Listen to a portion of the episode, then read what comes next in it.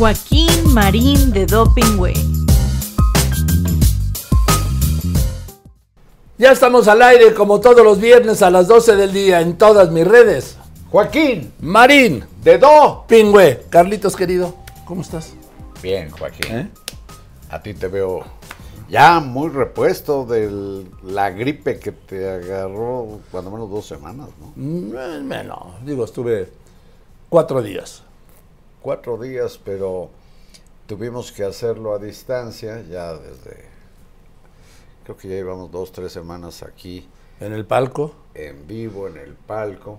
Oye, el otro Y también. vamos a aprovechar, vivo, sí, ya dime. empecemos, no te lo vayas a descomponer. ¿Con quién? No sé, de nuevo que te dé catarro. ¿Por qué me deseas eso? No, digo que lo hagamos antes de que te vuelva a pegar. ¿Y por qué me va a volver a pegar el catarro? Pues no sé, pues es Digo eso. temporada de frío. Pues sí, y luego. Pues hay más riesgo de contraer gripe. ¿Es gripe o gripa? Gripe. Yo creo que es gripe. Yo creo que es gripa porque cuando uno tiene gripa anda gripado. Y cuando te emborrachas andas de otra manera, pero Yo, sí, yo le es- digo gripe, siempre le he dicho gripe. Y si estoy equivocado, pues me gustaría saberlo por quienes más conocen de esto. Bueno, es como te sientas agripado o, o con gripe, ya sabes qué, ¿no? Sí. Porque si me sacas luego a veces como de onda, mi Carlitos. No, no, yo digo gripe o catarro. Bueno, estás acatarrado. Tú sabes que te puedes acatarrar cuando andas estreñido. Dice que estás acatarrado de- del sistema intestinal. Pues yo me ufano de no conocer el estreñimiento, Joaquín. Hombre, pues qué bueno, porque nos tenés con un pendiente, me cae toda la gente. sí. Imagínate aquí de pronto decirte, espérame tantito. Sí, porque el que obra mal ya sabes lo que se le pudre, ¿no? Ay, de nuevo. El Esta tamal. propensión. El al- tamal. El tamal. Sí. ¿De dónde sacas eso? Pues es de la cocina mexicana. de la cocina mexicana. Lo sacas de los excusados públicos donde pintaban el gallito inglés. Tú, tú sabes cómo. ¿Tú sabes lo que es el gallito inglés? Míralo al revés. bueno, Carl- y quítale quién sabe qué y verás lo que es. bueno, Carlitos. Oye, que fuiste a la marcha el domingo. No, ¿Por qué dices no, no, no, no, no? ¿Por no, porque mira, en general procuro evitar los tumultos y Ay, sí, tú, Howard Hughes. no, no, no, lo digo en serio. uh, Los tumultos, sobre todo en, imagínate, una marcha ordenada por el presidente de la República con todo el apoyo de los gobiernos federal y estatales y municipales de filiación morenista y moreniana, pues esos tumultos se mueven como cardúmenes. ¿Tú has visto Sí, cuando, sí, sí, cuando están los peces? Sí, se mueven así. es. Se mueven como un solo Yo ser. de repente, por momentos, me preocupé por, pues ahora sí que por la integridad física del presidente, porque sí lo traían y no había modo, ¿eh? Tú imagínate el riesgo, no de un atentado contra el licenciado López Obrador, no. No, ni lo una estampida, eso. una estampida. Sí, mira, Carlos, eh, yo te quiero decir que esto me dejó en claro una cosa, que nadie le quiere hacer daño, por fortuna, digo, por fortuna, al presidente López Obrador. Pues Yo ni siquiera lo he pensado que Yo alguien sí. lo quiera hacer daño. No, yo sí y he llegado a esa conclusión que nadie le quiere hacer daño por fortuna, reitero, al presidente López Obrador, porque primero es un ser humano, segundo, este país no lo resistiría, y tercero, el domingo, vamos, no quiero ni pensarlo. No, no, qué bueno. Y eh, sin embargo, pues no, no puedo evitar decir, eh, en este duelo de marchas, ya sabes, lo de marcha por ojo y diente por cliente, pues yo creo que la, la chingona fue la del 13 de, de noviembre, porque no se requirió de todo lo que ya sabemos que pasó para armar esos tumultos. Sí, fue la gente que quiso ir. También hubo mucha gente el Sí, domingo que fue voluntariamente. que fue voluntariamente. Pero cuenta mucho la presión, se dice la combinación de vas o pierdes la chamba en el gobierno, o vas o están en riesgo los apoyos sociales, el centaveo que, Sí. que da el gobierno. Pues por cierto, con dinero público, no es dinero del salario exiguo del presidente, ¿no? Ahora, eh, fue, fíjate que fue tan, tan espectacular su regreso a la calle, vamos a llamarlo así, que para el presidente fue más importante la marcha que el informe Que que, el dio. contenido. Sí. Sí, sí, sí.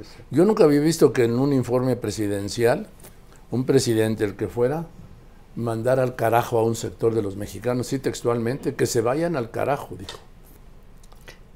Y es que es la Eso- plaza, la eso- plaza. Sí, la plaza, pero... Bueno, por- también lo ha dicho desde su palacio. Sí, pero eso no lo justifica porque desde el punto de vista constitucional él es presidente de todos y él que habla tanto contra la derecha y los neoliberales a los que les dice discriminadores, discriminadores, racistas, etcétera, él discrimina pues a lo que viene siendo casi la mitad de la población mexicana que no está de acuerdo. Él con- dice que son 30 millones. bueno, pues yo no sé de dónde saque el cálculo. Él saca el cálculo, te lo voy a contar, porque dice que tiene el 70% de apoyo. El miércoles me decía Roy Campos que se da 10 puntitos más, que tiene el 60. Pero bueno, y él ha dicho que son 30 millones de mexicanos que están en su contra. Y ayer se publica una encuesta, creo que del financiero, que dice 55 de apoyo, que es parecido al que tuvieron, por ejemplo, Fox y Calderón, aunque superior, el doble cuando menos, de Enrique Peña Nieto. Ahora, las encuestas, las encuestas van y vienen, ¿eh? Sí. Las encuestas no pueden ser brújula ni guía para nada. No, y, Solo una- cuando están muy altas para la vanidad. y además una cosa es que te caiga bien el personaje. A mí me cae muy bien López Obrador, muy bien. Y sé que Sí, nos caemos que- bien, pese a lo que pueda pensar. no no se Pero entiende por caerse bien, pero bueno. una cosa es eh, la persona, Andrés Manuel López Obrador, y otra cosa es su gobierno, que no está igual Y- de bien calificado. Exactamente, iba a ese punto, Carlos. Una cosa es Andrés Manuel López Obrador y otra cosa es su gabinete y su gobierno y su partido, ¿eh? Porque no hay partido, no hay Morena sin López Obrador. No hay, No hay, no hay. no hay. No, mu- mueves a López Obrador y es como aquello que dicen, pues le quitaron el andamio a lo demás. ¿Sí? Mueves y se cae todo lo demás. O eso parece que ocurrirá. Imagínate con ejemplares como la señora esta que gobierna Campeche, la que yo pienso que sí come mucho betabel, ves cómo tiene Ayer estuvo el presidente ahí y le hizo gran elogio. bueno, o eh, otros personajes, la secretaria de Educación, la titular de la CNDH, ¿qué haces con esas personas? Con Cuitlagua García. Tú sabes lo que se le atribuye a Churchill, a Winston Churchill, aquella, pues como receta que dice que los grandes estadistas, para hacerlo, se paran sobre gigantes. Es decir, el equipo tiene que ser de gente claro. inclusive mejor que líder. Parados sobre esos, entonces haces un gran gobierno. Pero en este caso ves las pequeñeces, ves las mediocridades, ves Las ambiciones. Ojo. Y los dislates. Entonces dices, pues caray, así a ver a dónde llegamos, pero ya sabes, la receta es que para el presidente vale más la honradez que la experiencia. Y la lealtad, lealtad Entonces, ciega. Y lealtad ciega. Y por eso, pues por eso vemos tanto problema como hay, aunque haya sin duda pues algunos aciertos, oye, pero por fortuna, los periodistas no estamos para resaltar los aciertos porque para eso les pagamos, ¿sí? Sino para ver dónde falla.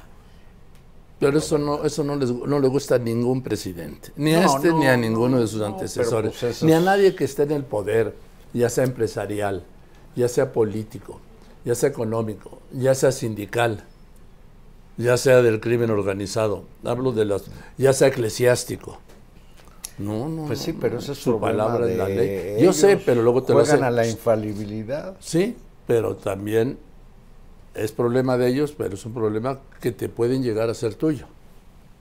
Ahora, déjame decirte de la marcha del 27, pues de este ceremonial culto a la personalidad,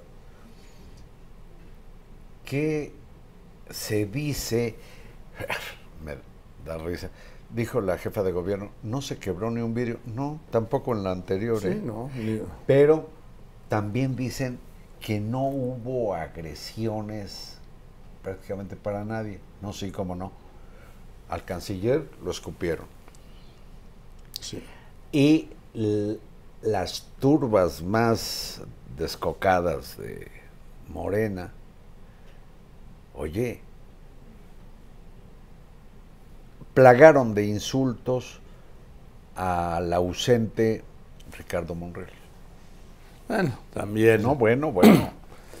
Es, es lo que pasa cuando un movimiento no puede convertirse, no puede dar el paso definitivo para convertirse en partido.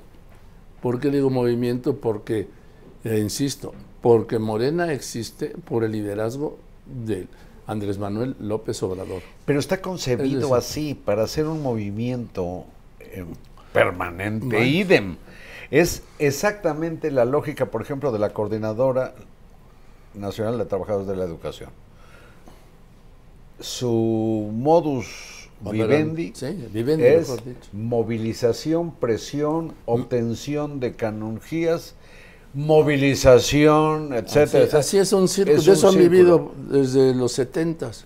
Por Que eso, surge, que surge en Chiapas, por cierto, en Oaxaca, ¿eh? sí, cómo no.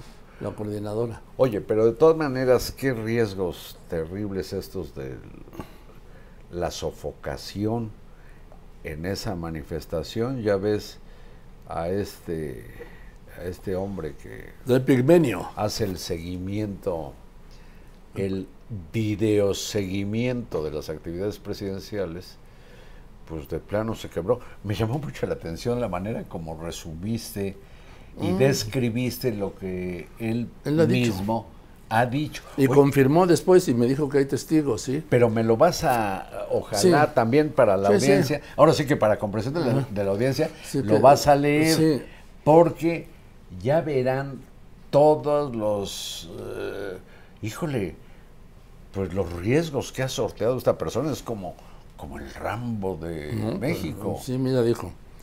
Eh, dijo, me han peinado francotiradores. Chingale. Me han disparado ráfagas directas. Gente que no... He estado No a punto de que me fusilen.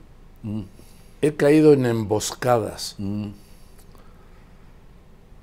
He estado a punto de volar en pedazos. Me han volcado tres veces. Me he volcado tres veces. Me salí por el parabrisas a 160 kilómetros por hora. Debe ser la velocidad de un balazo. ¿Qué más? ¿No te parece poco? No, Y voy luego- siete. ¿Qué más? Nada, y ya, digo, y luego, Bueno, se, luego se siete. desvaneció en la marcha. Bueno, fíjate qué asociación felina puedes deducir de esto. Dicen que los gatos tienen siete vidas.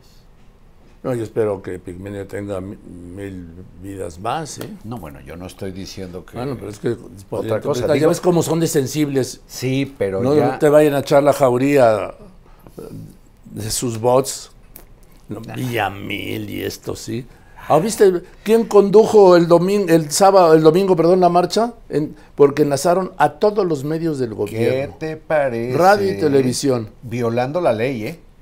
No, porque es un acto del presidente. No, porque son medios, se dice de información o de comunicación, del Estado mexicano, no del gobierno. Bueno, pero No, Se- oye, se maneja la como oficina de prensa. No, peor. Y los conductores. No, el conductor central, Villamil, el presidente, no director presidente del sistema de radiodifusión público del Estado mexicano. El crítico implacable que era, ¿no? No, hombre, de vergüenza su propaganda. en- y él a cuadro todo el tiempo, en medio. Sí, ¿cómo ves? Sí. Eh, digo, ¿Cómo? Pues ahí en, en la azotea, nada nuevo, así se ha hecho siempre. ¿Sí? No, Pero ahora no. dirigido por él, No, pero no siempre. desde la azotea del no, edificio del ayuntamiento. No siempre, la verdad no siempre, yo digo, no perdamos más el tiempo, pero nunca antes, Los que son diferentes hacen lo mismo. nunca antes habían sido usados de manera tan obscena, alevosa, Eso sí es. abusiva, los medios del Estado mexicano, y del Estado también tú y yo formamos parte, para hacerle propaganda a ningún presidente. Bueno, pero es que estos son diferentes. Y por, por decir que son diferentes y hacer más cabronamente lo que le reprochan a otros, pues son- resultan peores. Exactamente. Porque hay eh, un, un discurso de la hipocresía. Y hasta ahora llega el cinismo. Sí, lo hago y qué. Sí, sí. Así, lo hacían antes. Pues no que son diferentes. Y, y la explicación, oye, para, para todo el, todo el sector, sin duda, de acarreados que hubo en la marcha. Dicen, cuando se ven centenares de autobuses repartidos por todo el... Dicen, pues ¿en qué creen que iban a venir desde Sonora o desde Oaxaca? No, pues sí, ni modo que caminando. Pero eso es precisamente El acarreo. Pero luego lo celebraron todos. Sí, somos acarreados. y- Sí. Oye, hubo un paisano, me llama la atención, dice, yo vengo acarreado por mi convicción de que este es el mejor gobierno. Qué bonito, ¿no? Pues la resolvió bien, Sí. ¿no? Pero otros vinieron porque además les dieron 300 pesitos para los chicos. No, y muchos no conocían la Ciudad de México. que Es lo que se ha hecho siempre, ¿sí? No conocían la Ciudad de México. Oye, como muchos que nunca se han parado, me apena, en un aeropuerto, pero hacen viajes para conocer el Felipe Ángeles. Bueno, pues es que, mira, es como eh, ahí en el Aeropuerto Internacional de la Ciudad de México, que se sigue cayendo a pedazos. Y viste la, cómo te roban. Las Todo, maletas, Hasta delante de ti. Ahora, unos que roban, todos son empleados privados, ¿eh? Sí. Pero en fin, hay un mirador, hay una- unas graditas. ¿Cómo se llama la avenida que va? Es Avenida Angares, ¿no? Sí. ¿Sí? Bueno, entonces te sientas ahí y ves aterrizar y despegar los aviones. Padrísimo. ¿Tú nunca fuiste? Yo fui de niño. Sí, cómo no. Bueno, no iba especialmente ah, no, yo sí, yo sí. Pero si ahí, pasaba, me daba una vuelta. Oye, y me metía a una cafetería que era, Wins, creo que Wins. De Don Joaquín que era Un avión. Un DC-6. Un 16 que está donde están hoy las instalaciones. No, era de, era uno MBS. solo, no eran 16. No, no. Era. no, era, era D de dedo guion 16. No. DC Ah, ADC6. Douglas, de la compañía Douglas, McDouglas. 6. Era un. Ahí yo llegué a ir de cuatro dos motores, o tres veces a tomar cafecito, un pastelito. De cuatro motores de pistón. Sí. Como los que llegó a tener Mexicana Aviación, los últimos de hélice. Aviones históricos. Oye, y que le van a poner, dijo el presidente hace dos o tres semanas, mexicana de aviación. a la empresa de 10 10 aparatos más el presidencial, pues yo creo que lo deben hacer también cafetería o restaurante. La que va a tener el ejército, se va a llamar Mexicana mexicana. de Aviación, sí, me gusta el nombre. Pero ¿qué pasará con mexicana de aviación el nombre? Es- Yo creo que está en posesión, es, en poder, es, es propiedad de los trabajadores. No lo sé. Bueno, según dijo el presidente, que están negociando con los despedidos, con los jubilados, ¿sí? con los extrabajadores, este, que se llame así. Pero pues yo no veo, no, yo revisé el presupuesto y no vi ningún, ninguna partida para la nueva línea aérea. Yo lamento que no haya el presidente eh, pues, aceptado Tu mi propuesta. sugerencia. No, ¿por qué? Pues porque no lo, no lo presiones, carajo. Aerolíneas voladores de Papantla para el bienestar. No cabría en todo el avión el nombre. Ah, es la manera de simplificar. ¿Cómo, sería, ¿Cómo serían las siglas? A ver, ¿cómo es? Repíteme tu propuesta. de. Aerolínea ¿Sí? voladores De- de Papantla Sí. para el bienestar. Bueno, aerolíneas voladores de Papantla para el bienestar. Sería- Aevopaví. No. Aevopaví. Sería la No. aerolínea Avapapaví. o aeropa. Bueno, yo creo que sí hay manera bonita, de ¿no? Aeropapaví. Hasta hace pensar en el papamóvil. No. Oye, el avión presidencial en esa flota, flotilla, flotita de 10 aeronaves para empezar, el presidencial. Ahora, mira, ya que estás hablando del avión presidencial, yo creo que es un retrato de, de lo que ha sido este régimen. ¿A qué me refiero? Que ayer, ayer el presidente empezó su quinto año de gobierno. El último año de 12 meses que va a gobernar, porque te acuerdas que se va, termina su gestión, lo voy a dejar así, termina su gestión el 30 de septiembre del 24. O sea, el 24 va a gobernar enero, febrero, marzo, abril, mayo, junio, julio, agosto y septiembre, 10 meses. Eh, este es el último año completo, el 23 que tiene. Y O sea, le falta el un año, 10 meses. Exactamente. Y el tema 11, porque eh, diciembre, bueno. Y el punto, Carlitos, es que después de, cuando ya está en el quinto año de gobierno, ni lo ha rifado, ni lo ha vendido, ni lo ha prestado, y sigue viviendo publicitariamente del avión, desde el cuento aquel publicitario, propagandístico, muy, muy exitoso, pero muy falso, de que ese avión no lo tenía ni Obama. Fíjate desde cuándo lo trae. ¿Sí? Ya gobernó cuatro años Trump, ya dos Biden. ¿Desde cuándo trae el cuento de que ese avión no lo tenía ni Obama? Pero le pegó. ¿Por qué? Pues repítelo mil veces, ¿no? Y será una verdad rebeliana. Entonces, debiera, debiera destinarlo a viajes sorteados, a ver cómo. no, hombre. Sí, para personas que jamás se han subido a un avión. Bueno, pues no, no Y quiero. ya ahí del presupuesto ves una partida para que vuele, digamos, una vez al mes el, el aparato repleto de personas que jamás se han subido a un avión. Yo creo que sería Pues bueno. repleto, o, no, o porque- convertirlo en restaurante. Estacionarlo donde te, donde te gusta que estacionaran en la Ciudad de México. Pues en el Zócalo, ya ves que es el lugar del éxito. no, como no. Oye, oye, si han hecho eh, diamantes de béisbol en el Zócalo, ¿por qué no, van? No, no, yo creo que le pueden buscar un lugar en el enorme parque, todas sus secciones de Chapultepec, por Todo. Chapultepec, es que todo Chapultepec. Por Todos eso, quieren y, aprovecharse y de algún modo poner ahí el avionzote y hacerlo restaurante. Pues hay que hablar con los Vargas, con los Joaquín Vargas, porque tienen experiencia en eso. Y que lo inaugure el Mariachi Vargas.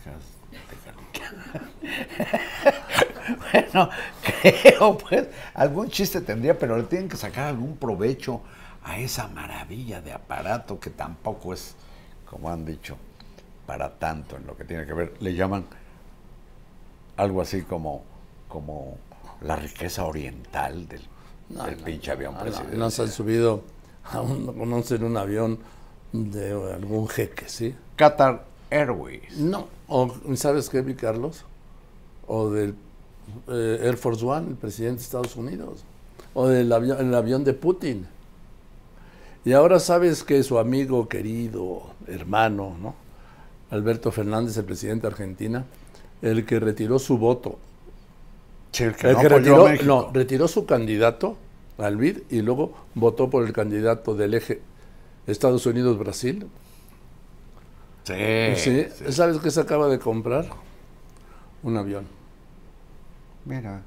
Un avión, un 757, como el que compró Miguel de la Madrid allá en los 80 en su gobierno, y que rindió hasta el- los tres primeros años de Peña Nieto, ¿sí? o sea, hasta el 2015 o 16. Y hay otros amigos que Se compró igual un 757. y hay otros amigos del presidente que tampoco cantaron mal las rancheras cuando pudieron. Evo Morales tenía su avión presidencial. Sí, bueno, lo tiene Maduro. Maduro tiene. Maduro viaja igual que viajaba Fidel Castro, igual que viajaba eh, Hugo Chávez. ¿Cómo? Primero, no avisa cuándo llegan. Y segundo, como el presidente de Estados Unidos, viajan en dos aviones iguales. Castro lo hacía en dos Ilyushin, en los aviones eh, soviéticos del Ilyushin, dos. Y, este, y lo mismo hace eh, Maduro. Eso tiene mucho No. de, paranoia, de, de para- de paranoia, ¿no? Van dos para que el enemigo no sepa en cuál vas. No, pues si van a tumbar uno, tumban dos. Pues sí, como enemigo te chingas a los dos y ya. No, bueno, el presidente de Estados Unidos siempre usa dos. El Air Force One y el backup, que le llaman, el de apoyo. Sí. Que no vuelan juntos, ¿sí? Ah, Pero llegan al mismo lugar. ¿Siempre? Siempre, siempre, siempre. ah, no sabía. Es, eh, ahora es el... Porque los, mejor, los cambiaron hace poco. Es el Boeing, el Jumbo Jet, pues, el 747, pero 747-8. Guión 8. Oye, Carlitos, a ver. ¿Tú La- crees que Monreal va a dejar a Morena? Ricardo Monreal. Pues todo indica que, que- que no se anima y que más bien espera ser echado. Sí, claro. Esa es una estrategia.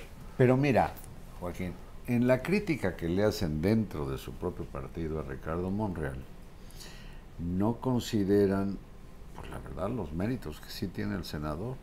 Creo que lo he dicho. A ver, sí. 27, 28 iniciativas de reforma Sí. constitucional presidenciales han prosperado en el Senado. Pero eso no lo van a reconocer como un mérito, se lo reconocen como una obligación que tiene. Es increíble que reconozcan más, por ejemplo, el pornotol show de la gobernadora de Campeche contra Monreal, que reconozcan más a esa Pues sí, ¿por qué? calumniadora que al senador. Porque el- la gobernadora de Campeche es cercana al presidente y al movimiento. Y no, es López- incondicional. Bueno, pues es incondicional. Está bien, eso. Y Ricardo Monreal no es incondicional. Y entonces eso no puede ser. Fíjate a dónde han llegado, Carlos, que Eduardo Ramírez, senador de Morena, que fue acá el anterior presidente del Senado, ¿sabes qué dijo? No. que de qué dependía la permanencia de Ricardo Monreal como coordinador de la bancada de Morena en el Senado de la República del presidente López Obrador. Y yo pregunto, o sea, del jefe del Ejecutivo depende un cargo en el Poder Legislativo.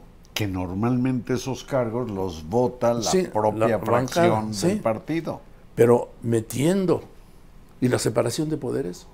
Ah, no les vale eso. Eso hacía el PRI. A ver, el PRI siempre tuvo a los coordinadores en el Senado y en la Cámara de Diputados que designaba el presidente de la República, Pero hay, Carlos. Y pero ahora mira, vuelven a lo mismo, no, perdón. Pero claro. hay formas, Joaquín, y voy a repetir el lugar común de que la forma es fondo.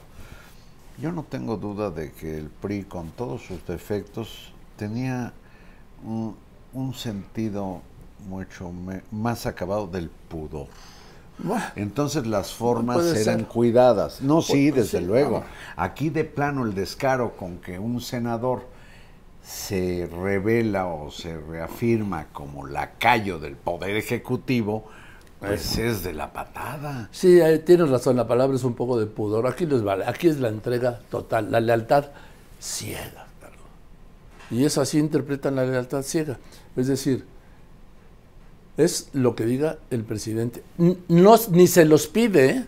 ¿Tú crees que López Obrador le pidió a este senador No. Eduardo Ramírez, oye, No, ve y di esto? No. Que es el colmo del lacayismo, ser más papista que el papa. Ser más cuatroteísta que López Sí. Obrador. Son de esos que se patinan, se arrastran, corren van de nalgas en el piso diciendo salud, salud, antes de que estornude el caballero. Oye, entonces yo creo que Ricardo Monreal, él no se va a ir. Serán capaces de echarlo. él está, él está citando. Él está, de cuenta, a mí que me gustan los toros, me disculpen, sí. Está el toro, que es Morena, de la 4T. Y está Monreal con el capote, citando. Con la muleta, pues citando. Venga. Matar recibiendo. Venga, no, no, no, no, no se trata de matar, todavía Ah. no. Venga, pues también podría ser la figura. Tienes razón. Sí, que esperan a que el toro Sí, venga. A ver, venga. Y el toro está esperando que este se arranque Sí, para cornarlo. Entonces, ahí están. Yo no veo, yo no veo a Ricardo Monreal. Es más, yo lo veo que está provocando a Morena para que lo expulsa. No ahora, para que le quite la coordinación. O lo expulsen de Morena, que equivale a quitarlo de la bancada, ¿no? ¿Sabes para qué? Pues para usar ese impulso como lanzadera para su candidatura. Imagínate que te hagan la campaña morena a un candidato no López Obradorista. Bueno, de no, alguna manera se lo han hecho con los desdenes, con sí, los pero eso, pero eso no ha, no ha trascendido, vamos, no ha bajado de la clase política. Sí, sí. ¿sí? Pero vamos a ver. Ahora, ¿Qué? qué buena puntada se votó para explicar de manera, para mí, inobjetable, por qué, habiendo anunciado que marcharía en apoyo del presidente, dijo, pues no, no tomé en cuenta que debía ir a una reunión interparlamentaria A Madrid. Sí. Y En Madrid bien vale una marcha. Permíteme, pero todos los demás legisladores, incluidos algunos de los que estaban eh, convocados o programados para viajar a España, eh, pues fueron al besamanos tumultuario de la manifestación.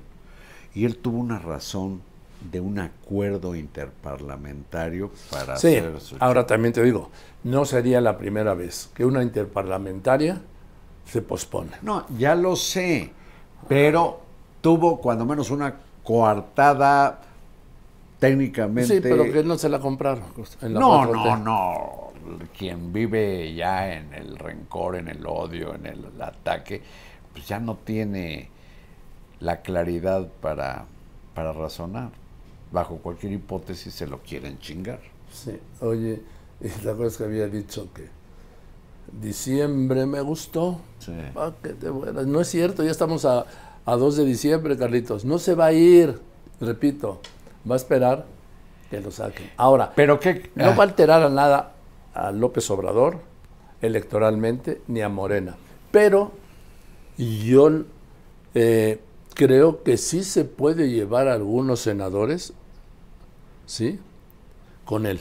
Quitárselos de la bancada Morena, lo que sería un conflicto. De antemano, Morena no tiene mayoría calificada en el Senado, no lo ha tenido a lo largo de este gobierno, ¿sí? Para hacer una modificación constitucional. Ahora menos. Si, si Ahora ocurre menos. esto. Pero fíjate, en diciembre, pues, ¿qué más? Según el coordinador de la bancada diputadil de Morena, Ignacio Mier, el próximo martes someten a votación del Pleno de manera inútil, Sí, gastando luz, No, gastando bueno, eso de todos modos se gasta. servicios de limpieza. Todo, de- todo, porque el Bueno, martes es Van a someter a votación si sepultan o no el cadáver de la iniciativa presidencial de Pero por algo lo está haciendo López Obrador. López Obrador no hace nada por nada, Carlos. No lo sé. Yo, sí, vamos, no hace nada por nada. Ah. No sé por qué lo está haciendo. No sé todavía. Pero no es para que lo derroten, aunque saldrá este, derrotada no su creo que iniciativa. lo calcule. No creo Sí, que lo calcule. sí, sí. Muchas veces sí, pero algunas no. Bueno. Mira, tan no lo calcula que ya dijo, por ejemplo, que no sabe cómo, fíjate a qué altura del sexenio, de su gobierno, que no sabe cómo, o sea, no tiene idea cómo entregar un sistema público Ah, sí, de salud claro, como el que prometió desde la campaña. Sí, A estas alturas no sabe cómo, entonces Sí, es verdad, eso también dijo. jugar a que todo No, pero no, eso, eso, ahí estamos hablando de un programa de gobierno. Aquí estamos hablando de una acción política. Pero en fin. De todas maneras me parece verdaderamente ridículo ahora, que de- vayan al castigo, porque irán al castigo. Les Y van porque a- además los principios no se negocian. Dijo, y así me lo ratificó Ignacio Mier, ¿eh? Eso es suponiendo cierto. que sea. Eso es cierto, pero suponiendo que una iniciativa sea un principio. Y entonces, cuando menos por elemental sentido común, pues ya no te arriesgas al ridículo en el pleno de que, pues de que los manden a volar con ese Ahora, dictamen. hablabas de la marcha del 13 de noviembre. La marcha fue el INE no se toca.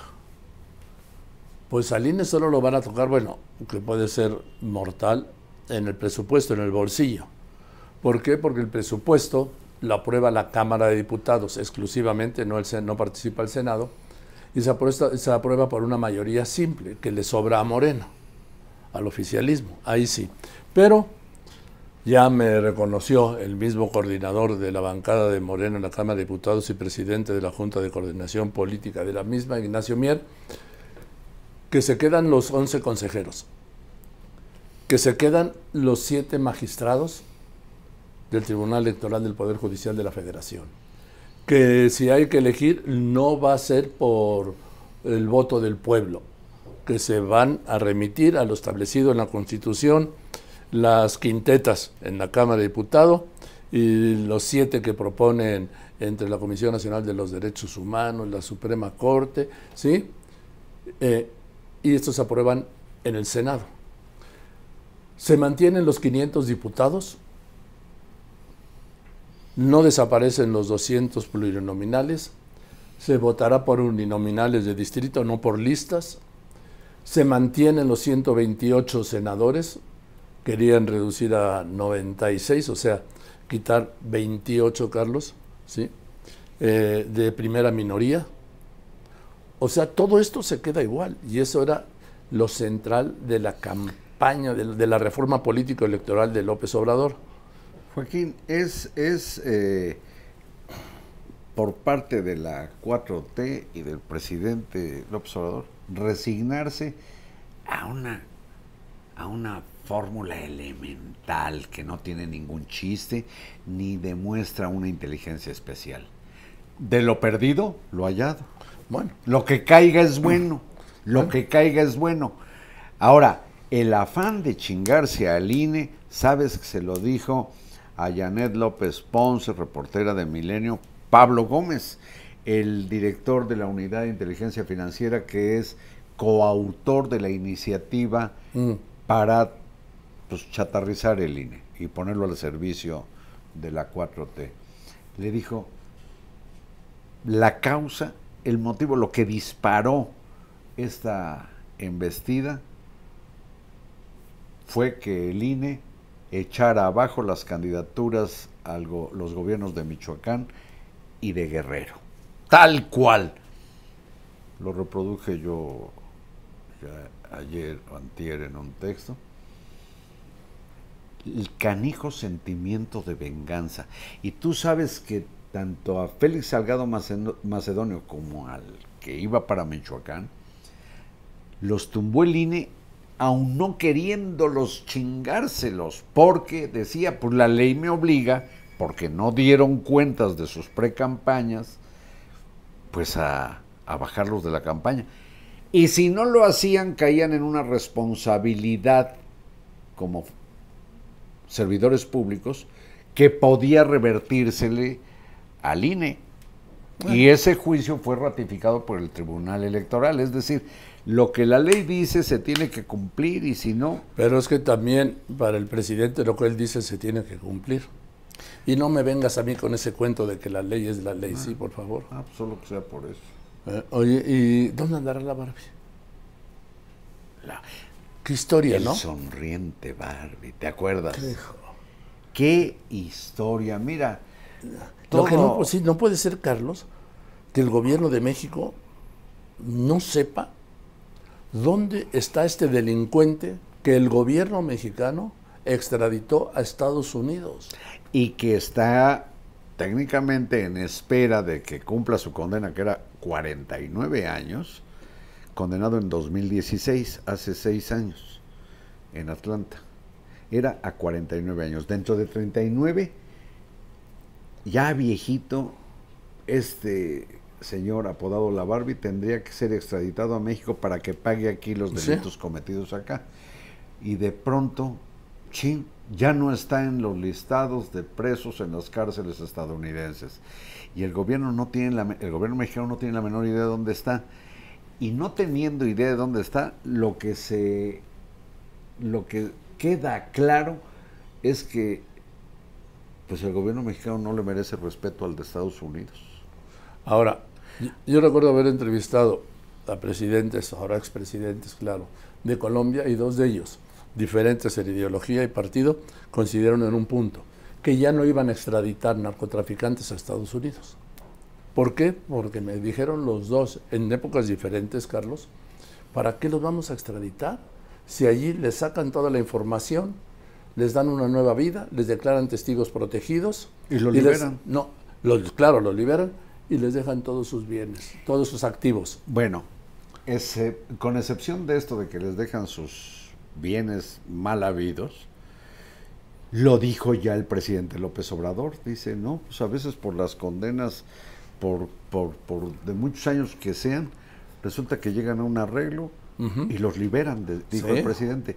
Bueno, todo indica que este sujeto va a ser, eh, al parecer, uno de los testigos de la Fiscalía neoyorquina en el juicio que empezará en enero Pues- contra Genaro García Luna. Ahora, pues te digo una cosa, apenas esta semana, estando de visita en Mexicali, en Tijuana, Marcelo Ebrard dijo a los reporteros que la Barbie, este Edgar Villarreal, ¿no? Valdés, Edgar Sí, Valdés. Edgar Valdés Villarreal, eh, seguía en la cárcel, pero que iba a investigar. Por eso, el gobierno mexicano no tiene idea y, Y el- es- y el- sí, además, yo te perdón que te interrumpa, el gobierno de Estados Unidos tiene la obligación de informarle al gobierno de México dónde está un delincuente extraditado por el gobierno de México al gobierno de Estados Unidos. y que el gobierno de México está esperando que se lo devuelvan para procesarlo acá. Sí. Bueno, el asunto es que parece lógico que él declare contra García Luna por una sencilla razón, porque fue la Policía Federal cuando García Luna era secretario de Seguridad Pública y por lo tanto el jefe mayor de la Policía Federal, fue la Policía Federal la que lo atrapó ahí por el rumbo de la Marquesa. Sí. Y eh, ¿sabes por qué se reía? Lo publiqué ayer. El motivo de su sonrisa es que lo hubiera atrapado la Policía Federal tan denostada por la 4T. Porque la Marina acababa de abatir a uno de los hermanos Ah, Beltrán Leiva. Beltrán Leiva en Cuernavaca, ¿te Sí, acuerdas? cómo En no, departamento. tiroteo de horas. Entonces la Barbie estaba, el señor este apodado la Barbie, sonreía porque estaba feliz y lo dice así varias veces porque estoy vivo, gracias a Dios estoy vivo, celebro estar vivo y por eso sonreía. ¿Por qué? Porque en su lógica la Marina pues mataba a los que detenía, el ejército también, y había tenido la suerte de que lo atrapara la policía de García Luna. Entonces, años después, él es atrapado en 2010. Dos o tres años después, escribe un texto afirmando que García Luna era una de las personas a las que él sobornaba y que es narco. Entonces todo indica que sí lo usará la fiscalía contra García Luna. Quizá ahí reaparezca. Ahora, eh, fíjate. Pero ¿no te gusta esto de la explicación de la sonrisa Sí, de la sí, Barbie? gustó, sí. La sonrisa de la Barbie, la sonrisa enigmática.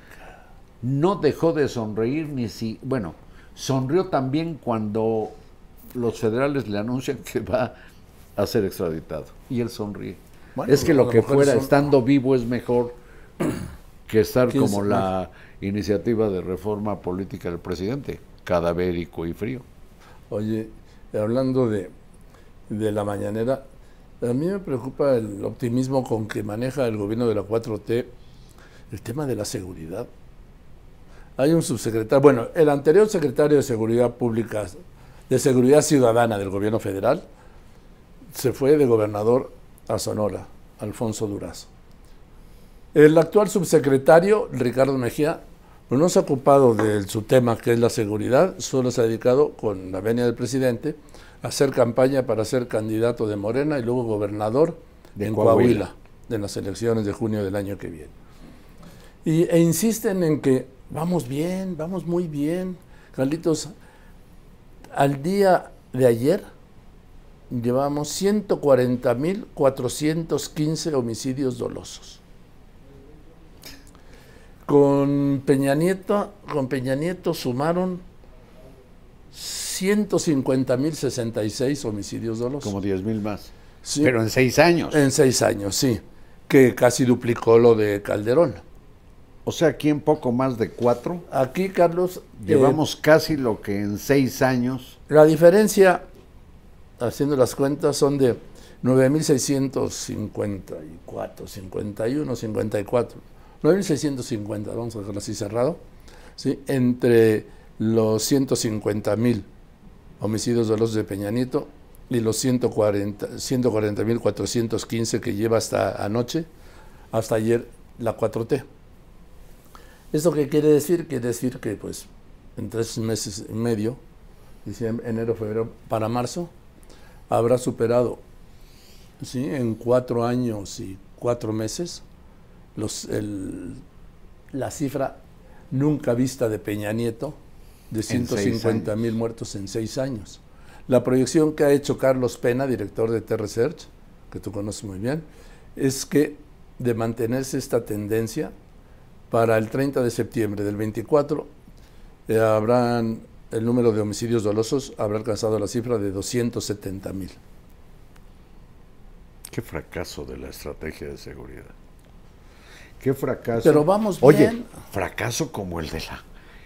¿Qué pasó con la pinche vacuna esa patria que iba Ah, un cuento que le a volvieron a engañar al presidente. Le dijo la directora de CONACIT, la doctora Álvarez Builla, María Elena Álvarez Builla, en un año. Pero esto se lo dijo en diciembre del año pasado. Perdón, que para diciembre del año pasado iba a estar lista. Estamos ya en, pasó un año, sí estamos en diciembre, esto fue diciembre del 21, en diciembre del 22, cero vacuna, pero siguen importando y autorizando vacunas cubanas. Como La pri- Abdalá. La Abdalá. Y Abdalá. luego la otra que es Soberana y Soberana Plus, que ya autorizó la COFEPRIS sin que haya autorizado la Organización Mundial de la Salud. O sea, van a agarrar a pendejillos de indias aquí para ponerles esa vacuna. ¿o qué? Pues yo creo que se trata más bien de financiar algunos aspectos del régimen de Díaz Canel, del presidente de Cuba, que la salud de los mexicanos. Pero en fin, Qué Carlito, desagradable. nos Joaquín. tenemos que ir. Pues a mí no me gustaría irme con, ¿Con- con qué datos quie- tan tristes. Dame uno alegre antes de despedir esto. Algo que me alegre, Joaquín. A ver qué se te ocurre. Pues que hoy estamos a 29 días del Año Nuevo. Ah, mira. Y que estamos a 22 días de la Nochebuena y a 23 de Navidad. Don, Y, cer- dan, din, y don, cerca de nuestras vacaciones. Ah, vaya, con ¿Ya? eso sí. Venga. Yo me despido diciendo, Joaquín, Marín. de do. Pingüe, Carlitos querido. Nos vemos el jueves. Sí, señor. Les recuerdo, este programa está como todos los anteriores en todas mis redes, ¿sí? día y noche a la hora que usted quiera, y también está en Spotify por si en el improbable caso de que usted caiga en un embotellamiento en esta ciudad o en Guadalajara o en Monterrey o en Acapulco, en cualquier ciudad ya que se dan, improbables todos, pues puede poner Spotify y ahí lo acompañamos. Gracias por eso, Joaquín, Marín. de do. Pingüe Carlitos, buenas tardes. Joaquín Marín de Dopingway.